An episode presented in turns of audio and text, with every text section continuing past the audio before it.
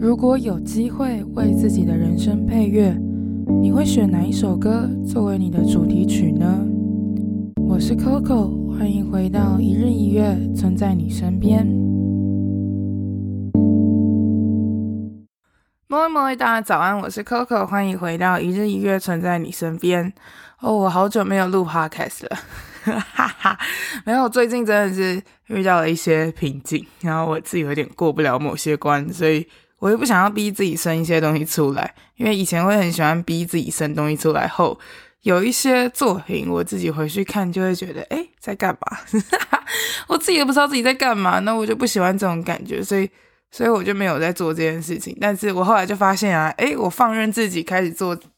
休息，或者是没有逼自己的情况下。我就会很很快的进入某一种轮回或舒适圈，我就出不来了。我觉得，因为最近一直觉得有时候应该录点什么，随便什么东西都好，然后来讲讲什么都好。但是我一直觉得找不到一个方法。但我今天呢，就跟我的老板，就是之前胖咪创业集的欧顶小聊天的时候，他就接起电话来，第一句就是：“哎，你怎么最近都没更新？”然后我就哈哈 闭嘴。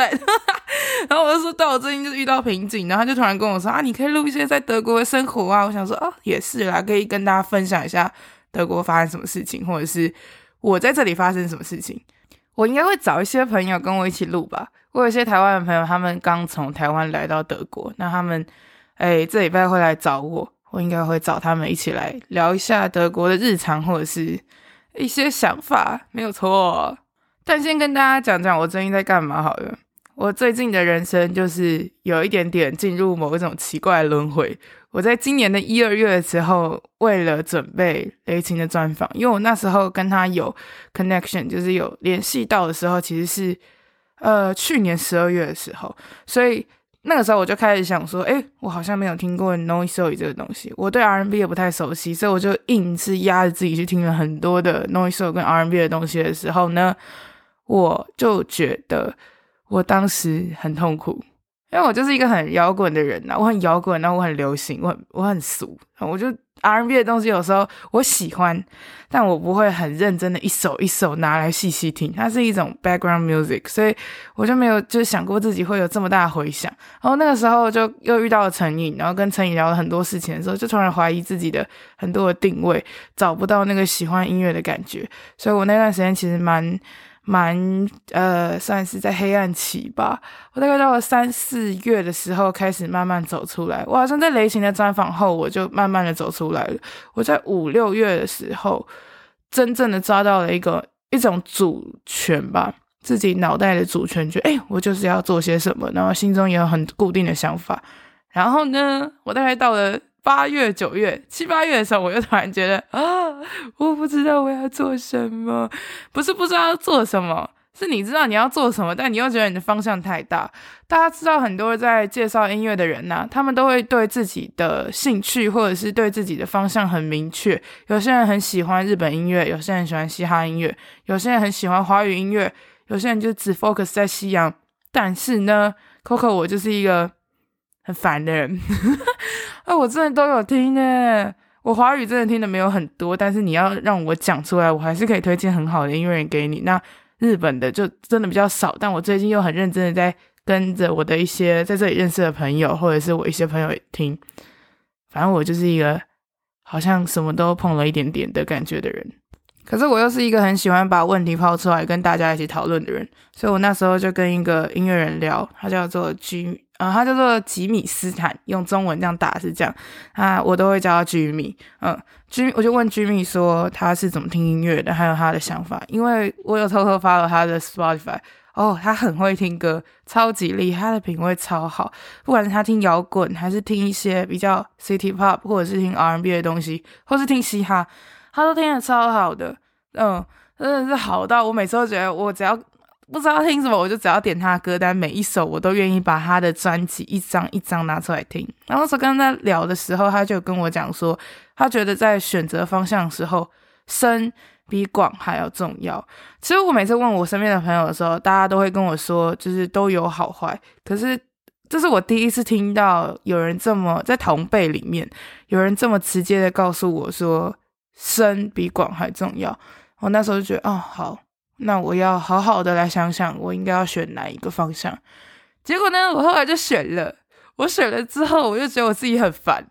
因为我选了我自己最喜欢的经典摇滚之外，我还选了一个台湾的 R&B。我自己觉得啦，台湾现在的 R&B 有很多的歌手是我很欣赏的，对，包括力啊，包括 OZ 啊，或者是嗯，像是吕士轩啊，也是，我就觉得他们好厉害。然后他们有些东西是我没有想过，原来可以这样子去呈现的，在国外也是听不到这些声音的，所以我就非常的好奇。可是呢，经典摇滚是一个跟这个东西差很差异很大的东西，在经典摇滚里面呢，你可以有很多很多的资料，因为毕竟都是老东西，而且还是很嗯、很经典的东西，所以资料库绝对是很齐全的。你想要介绍这些东西，你就要花很长的时间去准备，然后去消化。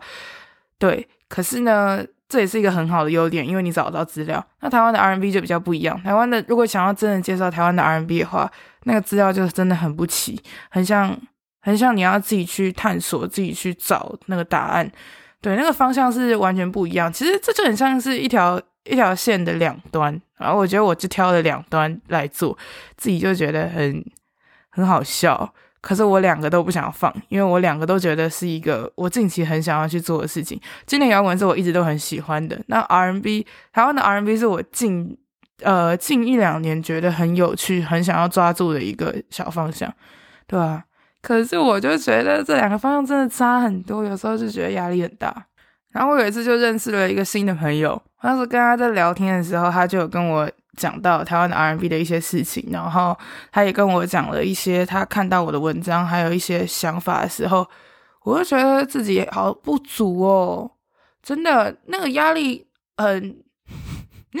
很好笑，但是又觉得啊，没关系，就从现在开始做就好。所以我那时候其实跟一个新的朋友认识以后，跟大家在讨论一些事情，让我有点冲击。以后我有开始去调整我的步伐，然后就想，嗯、我该怎么去介绍或什么之类的时候呢，我就挑了几张我自己蛮喜欢最近的 R&B。对，近近期的有几张 R&B 我真的很喜欢。那其中有一张就是无限的 Sundial。Sundial 这一张呢，我原本想要用 podcast 的方式介绍的，但是呢，我听了好多遍，我觉得他想要表达的东西，其实跟我心中的某些价值是有落差的。我不会觉得他错，然后我也不会觉得他不对。他写下来的本身我就觉得很美了，可是那不是我很欣赏的一个东西，所以我就不会想要把它做成一个 podcast 来介绍。然后我也很想要做吕世轩的市井小民。对啊，这个是我之后一定会做的，只是我想要把这张专辑听久一点。我觉得里面有很多的细节是值得慢慢听的。For example，我在超市买菜的时候，在细细品尝这张专辑的时候呢，我那时候刚好在买番茄酱，我就看着那个番茄酱，然后突然播到《鸡同鸭讲》这首歌的时候，我瞬间鼻酸呢。我那时候仔细听那个歌词，才发现哦，原来他讲的东西这么的真切。他在讲父，诶应该是家人与自己的关系，父母与自己的关系，那种嗯、期待跟就是被爱跟那种有点伤害的亲密关系。对，我想大家如果仔细去听鸡同鸭讲，应该会很懂我在讲什么。但我还没有把它整理出来，所以我没有办法很好的整理给大家。但是这张专辑的太多细节可以去分享了，因为我一直都觉得吕士轩的这一张。市井小民是一个很真、很真、很真实的作品，他很厉害，他把很多很算是不一样的东西，很像是诶，很他的他的水准有 keep 住之外，他也把自己的特色跟华语音乐或者是台湾音乐的一些接地气的东西写进去的时候，我觉得这样是一个很厉害的。对，市井小民算是我。二零二零年听到的作品里，我很喜欢，我也很欣赏的一张，对，我就很想要花多一点时间来听，然后就一不小心拖太久，好想要随手讲东西哦，可以不要准备吗？就听完什么专辑，然后直接讲出我的想法，不行，因为有些东西就是一定要知道背景，不然你会讲错。有时候就会很怀念之前专访的时候，之前专访的时候就会一个礼拜或者是两个礼拜都只听同一个音乐人的。创作，你就一直轰炸自己，一直逼自己一定要去听他的东西，或者是听他影响他的人的音乐，那都是同一个曲风。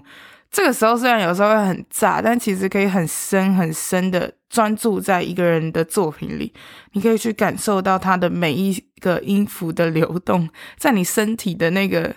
真的有差，在你身体的流动性跟那个感受是可以慢慢的细细挑出来的。但我其实现在也在训练我自己，要怎么样在没有工作的情况下也可以这样听歌。结果我最近就是一不小心把自己逼死了。哦哟，怎么会这样？跟大家讲一个我前一阵子把自己逼死的一个案例。我最近呢，发现我自己住在 David Bowie 在一九七六年那段时间的地方。就他住在他曾之前曾经花了三年多的时间在柏林居住，他那时候已经到了一个创作的瓶颈吧。前一张专辑让他自己有一点那个 Diamond Stock 有点让他透支，他就想要去找一个新的东西，他想要去找一个新的环境去 refresh 自己。当然，还有一个点是他在美国嗑药嗑得太凶了，然后凶到他需要有一个洁净自己的机会，他就来到了柏林，待了三四年。那我其实刚来柏林的时候，我就知道这件事情了。啊，我喜欢 David Bowie 吗？我也不知道诶，我老实讲，我一直都没有很喜欢他。我说之前，我说之前，不是现在。我之前没有很喜欢他，因为嗯，他的造型跟他的样子，我没有很喜欢视觉系的那些造型。他算是华丽摇滚的先锋。人物应该算先锋嘛，应该算是极极致巅峰的人物，巅峰的人物，对，所以他的造型啊，其实影响后来很多的视觉变化、视觉艺术，还有很多的，嗯，算是音乐也是吧，很奇妙。华丽摇滚是一个很神奇的音乐，它是跟视觉结合的一个艺术艺术呈现，对。我来到柏林之后，其实一直没有机会好好去认识这件事情，也没有好好的把握可以认识的机会。然后我最近在呃有天在散步的时候，好像是一两个月前吧，因为我很喜欢在我家附近散步。我在台北也是这样，我很喜欢去乱走，然后看看这社区有什么奇怪的东西。我就有一天就经过一条街，就是那其实是一条大路，然后我在街道街道上就突然看到 David Bowie 的脸。然后看了一下，就说：“哎，这是他以前住的地方。”哎，然后我就走回家，我就没想什么。然后我最近吧，我最近就不知道为什么哪根筋不对，就很想要把嗯 David Bowie 在柏林发生的事情全部听一遍。然后我在查的时候啊，我可能是因为在看那个吧，《The Velvet Underground》那个 Lou Reed 跟 David Bowie 跟 Iggy Pop 他们其实他们的关系很复杂。然后我很想要知道他们在干嘛，对，所以我就去查了一下，以后就发现，哎，David Bowie 之前在德国住的地方。在我家附近诶，他是我邻居诶，然后就诶，怎么会这样？然后我最近就觉得，哦，好不行，那既然都已经住到他家附近，那一定要把握这个机会，好好的来研究一下他。David Bowie 在柏林写了三张专辑，那大家统称为柏林三部曲。我就挑了一张最有名的 Heroes，Heroes 大家应该都知道了，We can be heroes just for one day，这一个很有名的歌词就是这一首歌出来的。因为我之前就是对 David Bowie 的观感没有到超级好，好，这是一个很猎奇的一件事情，就是他去世的时候，我有个朋友他很喜欢他，然后他就一直常常在发纪念他的东西的时候，我有时候就觉得烦，因为我没有很喜欢那个朋友，我就就是很无聊，因为这种很这种事情也很无聊，所以就没有很认真的去查 David Bowie 的东西。那我这一次就很认真在听的时候，我就挑 Heroes 这张来听，大家猜我怎么听这张专辑？我不是坐在家里听哦。我是出门，我就会点了这张专辑后，慢慢的走到他家，然后走到他家的时候呢，再把他附近的街道、大街小巷全部都踩一遍，一直在想他当时是什么样的生活，为什么可以创造出这样子的作品。然后我记得我那时候听到 Heroes 的有四首歌的时候，刚好我在一个教堂附近，然后我就直接在那个教堂的前面坐了下来。让脑袋全放空，看着天空，听这四首歌。那这四首歌呢，真的是有一种很很不可思议的境界。他是在做一些实验性的音乐，对。然后里面有很多的东西，其实是一个我自己也会觉得很 amazing。他居然在一九七七年的时候，居然可以写下这样子的作品，好不可思议哦！大家真的一定要去听。他真的在柏林找到某种救赎，诶，是救赎哦。在美国的荒唐日子，在柏林找到救赎。听说他在这里好像没有嗑药，听说啦，我不知道。我在看那个新闻时候写的，但是啊、要直接戒掉其实也没有这么快吧。但是他在柏林是有戒毒成功的，对吧？所以我就把这张专辑听完之后，就知道哦，柏林三部曲应该是会花很长的时间来准备。而且这张在 Pitchfork，就是 Pitchfork 是一个很有名的乐评网站，他对专辑的评论都非常的严厉。他给这一张 Heroes 十，诶，满分是十，他给了十。我看了很多张我自己喜欢的专辑，很多都给五啊、四啊，我觉得给到八就已经很厉害了。他给十，哦，我自己觉得这张是十的专辑，我到底该怎么讲，我都不知道。然后我就整个人很慌。我后来就想说，好吧，那我来听听看柏林三部曲的一部曲好了。一部曲感觉就很像是他刚来，所以他的那个心性还没有这么的稳，没有这么的厉害。我应该可以。更了解一点点吧，所以我就开始听第一张专辑《Low》。我在听的时候呢，真的刚开始前面都觉得还好，就觉得哎还不错，还不错，还不错，还不错，也还有鲍威的气息，还蛮深的，没有什么特别的想法。直到有一首歌叫《Warzawa》，用德文发音还是用呃还是用英文发音，我有点不太清楚。但是这首歌呢，我记得我在骑脚踏车的时候听，我听到他的。中间有一段藏传式的喇嘛的声音出来的时候，我直接腿软，然后骑车骑到一半就下车，走到旁边坐下来，把这首歌听完，然后再继续上路。很夸张，他真的很用自己的生命一片一片的把自己剥下来，再创作这个柏林三部曲。我就告诉自己说，好了。很累，也不是很累，就觉得体会这种作品的时候啊，我不知道大家听专辑的时候会怎么样，但我最近听音乐的时候，尤其是专辑，我会把自己放进去那个情感里面，然后一直不断咀嚼，不断的咀嚼啊。第一次聆听就可以让我有这么深的感悟啊，我很难想象我要怎么样听好多遍。我当时就跟我自己讲说，嗯，好吧，既然 Heroes 的。Heroes 的评价是十，那这一张的评价应该不会低到哪里去。我还是等等再做好了，一直在逃避，那就不用说第三张 Roger，哎，Larger 对啊，Larger 我也还没有开始听啊。对，这就是我原本想要做柏林三部曲，但我都还没开始的原因。嗯，我没有都没有开始，我是还没有开始动手写，我只有听。我在听的时候，我就觉得我的脑袋快要炸了。天哪！我就想要转移一下我的注意力，就回去听一些其他的作品。我前几天的时候来听了 Kendrick Lamar 的《To Pick a Butterfly》，因为之前在立的专访的时候还有提到，那我自己也知道这张专辑很有名，所以我就重新从第一首开始听的时候，一首一首听下来的时候，哇！我觉得饶舌有一个很迷人的地方，就是他说话的他的呃乐句，其实那个 rap 就像是一个说书人在跟你讲他的理念。但是因为他带有的情绪是非常的深的，他很像 punch 一样在击打你的内心。我那时候在听 To Pick a Butterfly 呃 To Pick a Butterfly 的这张专辑的时候，我会觉得很像在看电影，很像，因为这张专辑的有一些乐句跟它的桥段其实是有像是旁白的东西存在。大家如果有听过这张专辑，就知道我在讲什么。他会讲一句话，然后下一首歌，然后再一句话，再下一首歌。他的每一句话是联动的，等于说他可能说：“我今天吃早餐，然后第一首歌，然后我今天吃的早餐里面有番茄跟呃蛋，然后第二首歌，然后我今天吃早餐有番茄跟蛋，跟我妈妈一起吃，然后第三首歌。”所以你就在看故事一样，把这整张专辑听完的时候，我当时又深呼了一口气，告诉自己说：“好难哦。” 怎么会这样子呢？你想要就是找很多东西都没有这么简单，然后你想要听开心好像也没有办法，可是又觉得很有趣，因为 Kendrick Lamar 是我一个蛮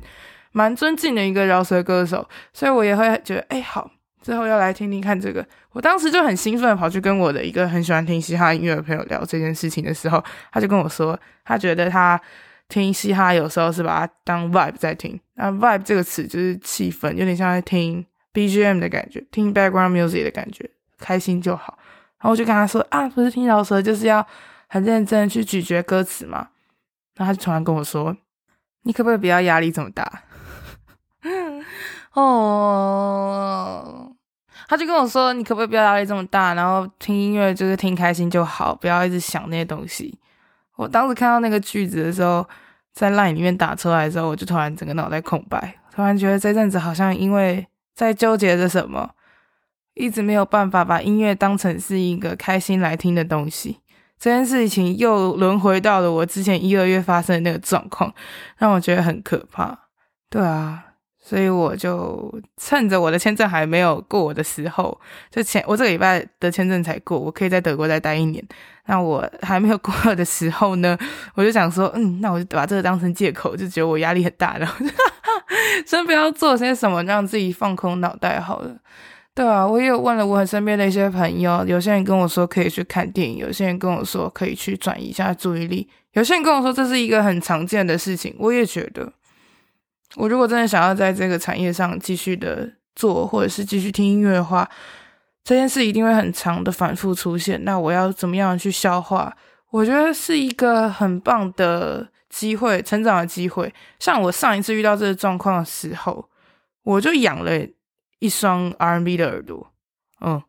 我最近发现我可以开始听嘻哈，就我其实一直都很想要去研究嘻哈音乐的东西，可是我一直没有找到那个喜欢或者是崇敬的心情。但是我最近在听 Kendrick 的时候，就觉得哇哇哇！我在听 J Cole 的时候也是，他们两个真的很厉害耶，他们已经深到我有时候会觉得哇，一首歌好像不可以只有听这样，但其实有时候一首歌听开心就好，为什么一定要这么的，嗯，给自己这么多压力？对啊。我前阵子跟我朋友在柏林的一个广场叫做 Alexanderplatz，我跟他一起在乱逛。我们那时候已经看完一个艺术展览，决定要去走走散散步的时候，就看到街头艺人在唱歌。那街头艺人在自己做 loop station，他把庞克的东西做的小小电音，然后就很开心的在那边自己唱。下面的观众也很多，因为毕竟现在欧洲是没有 concert，欧洲是没有任何的演唱会的，所以有机会可以听到音乐，大家应该都很开心。那时候他就唱唱唱的时候，他每一首歌，我其实我他第一首歌我知道是什么，他在唱那个 Hallelujah 那首很有名的，但他后面的歌我其实都不知道，他唱很庞克的歌，我其实都不知道。对，我可是我还是觉得那个那个气氛很好，所以我就跟着听了，小朋友也很嗨啊，或什么之类的。后来他最后一首歌要唱 Radiohead 的 Creep，他才刚弹前奏的时候，我就知道啊，他要弹的是这一首，我好期待，因为听了大概至少有二十分钟，他的歌我一首都没听过。当他开始弹 Creep 的时候，警察来了，警察来的时候就把他就把大家驱赶走嘛，然后他也就是跟大家说谢谢，就走了。以后呢，我回家就把这张，呃，我把 Radiohead 的 Creep 很认真、很用力的听了很多遍。听完后，我又回去听了 The Bands 这张专辑。他这张专辑很有名的一首歌叫做《High and Dry》，对啊，我在听这首歌的时候，一直想到之前好像是忘记是谁播到这首歌，我就听那个前奏，就觉得哦，哦，哦，我真的知道这个歌是什么，但我真的想不到歌名是谁唱，到底为什么？所以我《High and Dry》的前奏我记得蛮深的。结果回来听的时候，就发现，哎，一样的感觉，我居然找到了那一个当初听到这首歌。很兴奋，但是我又找不到歌曲的那个疑惑跟慌张感，我竟然可以找到，当时就觉得很难过吧，也不是很难过，会觉得小小的很想要找回之前很快乐的感觉。之前听音乐很开心，听到一首歌就觉得啊、哦、兴奋那种感觉，就突然觉得很。小小的难过，真的有对，所以那时候就把 Radiohead 这样的 bands 听了好多遍，然后我发现他跟我同年，他这张专辑出的时间跟我同年，也是一张很厉害的作品。我当时在听这张专辑的时候，就跟自己讲说，好吧，那不然不然就从自己最喜欢的摇滚乐开始讲好了。不管是哪一张专辑，你也不用再想什么台湾 R&B 或什么之类的，你就照着你原本的步伐，想听什么，想讲什么就讲。嗯，也许走深很重要，但是如果失去了那个快乐的本身，可能也很可怕。我觉得我现在对我自己想要做的东西有一些想法，但是好像因为太多想法而让自己停住的这件事情，其实蛮蠢的，对啊，我自己觉得蛮蠢，所以。未来应该会，嗯，不管怎样，就是先走就对了。大家可能会看到我分享的东西会有摇滚乐跟 R&B 穿插。Yes，没有错，我不管，我就是想要这样讲。我就真的很喜欢摇滚乐的一些东西，我也很崇拜，很喜欢，很热恋。对，我很喜欢他们的某些，他那个鼓打下去，我就是会很兴奋，很奇妙，我自己也不知道为什么。我自己希望我在签证过了以后，可以有个分水岭，让我的人生开始慢慢的往上走。所以我的签证在昨天过了，我过了的时候，就脑中就出现了很多想法，要做很多事情。其实我在签证过之前跟签证没有过的这种两个状况，我写了两个 list，就签证过了要做什么，签证没过要做什么。还有签证过了的事情呢，我很多在我还没。去申请前，我就已经先做了，买印表机、修脚踏车，或者是找我朋友帮我买一些东西之类的。对啊，他们要从台湾寄过来。这当中当然有很多的想要介绍的音乐，或者是想要分享的东西。很想要找回原本写文章，然后听音乐的快乐，赶快好好的回来跟大家讨论音乐，一起分享音乐。对啊，这就是 Coco 我最近的近况。我还没有完全的走出来，但我相信是在某一个往上走的阶段。嗯，最低潮的部分应该已经过了。毕竟，你看，大家在德国这里申请签证真的是一个 很烦的事情。我的室友是一个意大利人，我那时候跟他讲，他就跟我说，他这辈子最 最感恩的一件事情就是他是欧盟欧盟内的国家的人。对，他就这样跟我讲，我就说对，真的，如果你想要去哪，真的很方便。但是如果你没有这个签证，哪都不能去。好了，但但我现在过了，所以我的人生应该是可以小小的开始整顿一下了。你推我评的节目，我之后还是会继续做，但是我会希望自己有先产出一些东西，开始慢慢的写，慢慢的来讨论。那今天的分享就先到这边，希望你们可以继续好好的。听这个 podcast 啊，如果你不想听也没有关系。对，我觉得这就是一个闲聊的一集，跟大家聊聊我最近听音乐疯魔的一件事情 啊。真的，如果你在听专辑的时候，有时候也会出现这个状况，一直很想要去找那个歌曲在讲什么或者是什么之类的话，